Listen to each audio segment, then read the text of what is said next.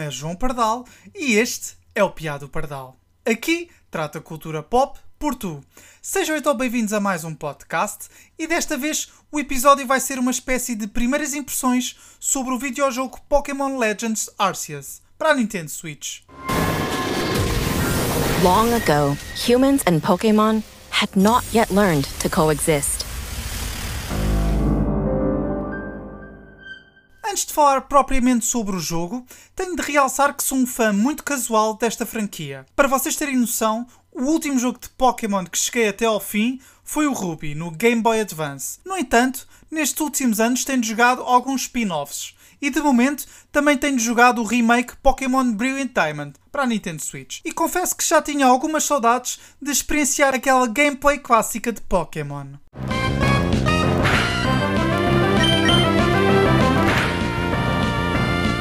Contudo, quando vi os primeiros vídeos de Legends Arceus, sabia que tinha de dar uma chance.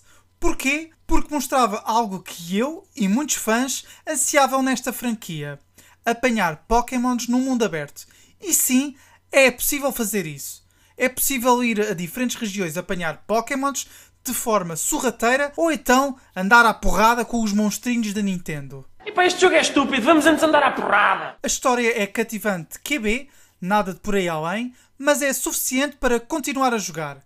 No entanto, há também imensas missões paralelas para fazer, o que vai ocupar os jogadores por muitas horas. As primeiras comparações que se fizeram em relação a Pokémon Legends Arceus foram com The Legend of Zelda Breath of the Wild. E bom, o que é que eu posso dizer em relação a isso? Em termos de estética dos menus e até dos próprios controles, posso confirmar que há mesmo este paralelismo. Contudo, Legends Arceus é muito rudimentar e não tem a profundidade que oferece Breath of the Wild.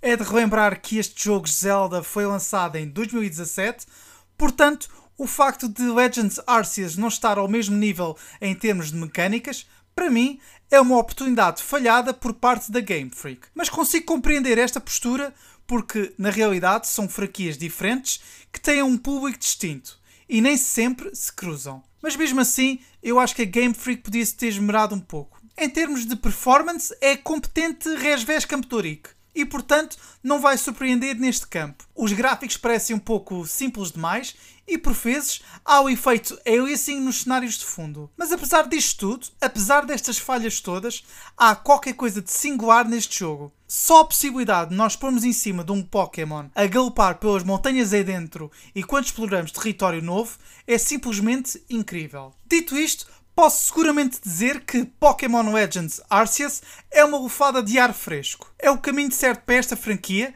que já conta com mais de 20 anos, mas podia ser muito melhor.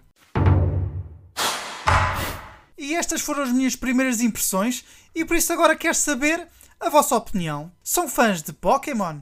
Tencionam adquirir este jogo? Caso já o tenham, o que têm achado? Escrevam-me tudo na caixa de comentários, caso esteja a ouvir no YouTube mandem-me mensagem para o meu Instagram, at piado, underscore do, underscore pardal, ou então mandem-me um tweet, at piado pardal, tudo junto.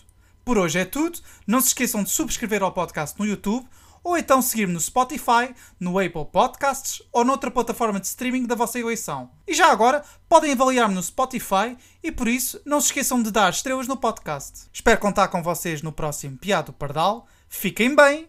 Adeus. you